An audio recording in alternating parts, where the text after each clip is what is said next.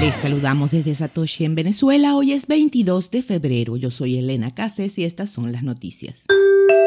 Bitcoin cae un 5% en medio de la crisis entre Rusia y Ucrania. La criptomoneda se está cambiando de manos en alrededor de 37 mil dólares, según CoinMarketCap, un 4.6 menos que ayer y alcanzando niveles vistos por última vez a principios de este mes.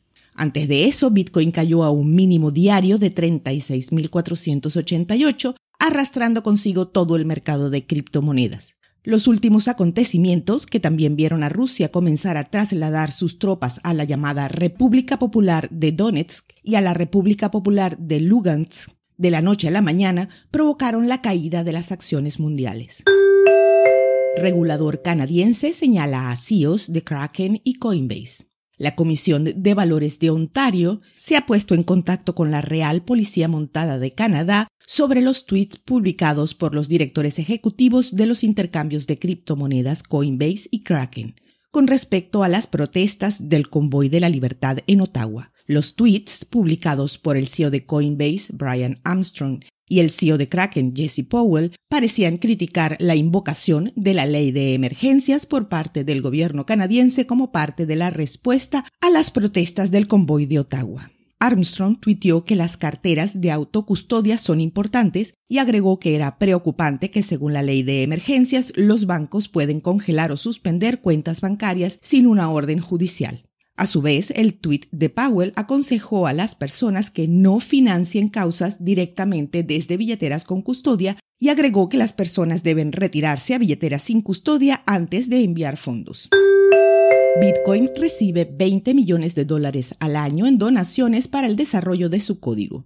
El desarrollador y cypherpunk estadounidense Jameson Loop en una publicación reciente de su blog, Cypherpunk Cogitation comentó la dificultad que enfrentan todos los proyectos basados en software de código abierto en general y Bitcoin en particular. Señaló que actualmente el desarrollo de software de Bitcoin recibe donaciones por unos 20 millones de dólares al año. Esa cifra no se compara con los montos recibidos por proyectos privados con menos actividad en sus repositorios de GitHub, que manejan más de 150 millones al año.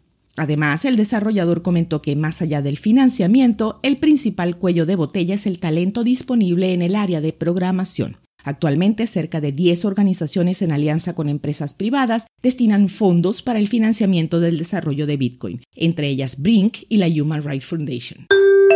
El Ministerio de Finanzas de Rusia presenta una propuesta de ley Bitcoin.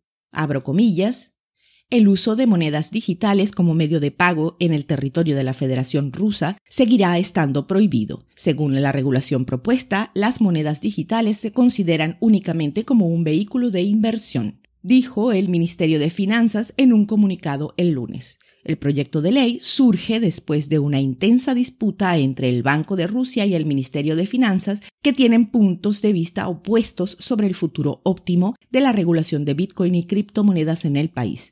Si bien el Ministerio se ha esforzado por acomodar la tecnología floreciente en un marco legal, el Banco Central ha pedido una y otra vez que se prohíba por completo el comercio y la minería de Bitcoin. En este momento en que Rusia está a una pedrada mal puesta de ser excluida del sistema SWIFT, habrá que estar atentos a cómo se desarrolla este enfrentamiento y qué papel jugará Bitcoin.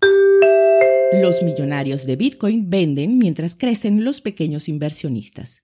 Las direcciones de la red Bitcoin que acumulan al menos 0.01 o 0.1 Bitcoin están en máximos históricos, mientras que las de grandes propietarios de monedas han estado disminuyendo. Actualmente, más de 9.46 millones de direcciones tienen al menos un millón de satoshis, que equivalen a unos 370 dólares al precio actual, según muestran los registros de Glassnode.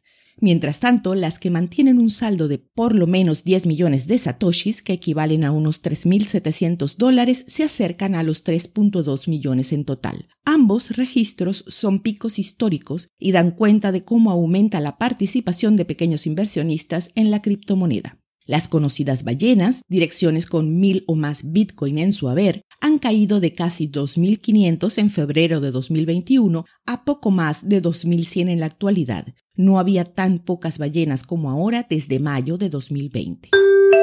En la mañana de hoy el precio de Bitcoin está en menos de 38 mil dólares con una variación al alza en 24 horas del 0%. El hash rate está en menos de 185 exahashes por segundo. Esto fue el Bit desde Satoshi en Venezuela.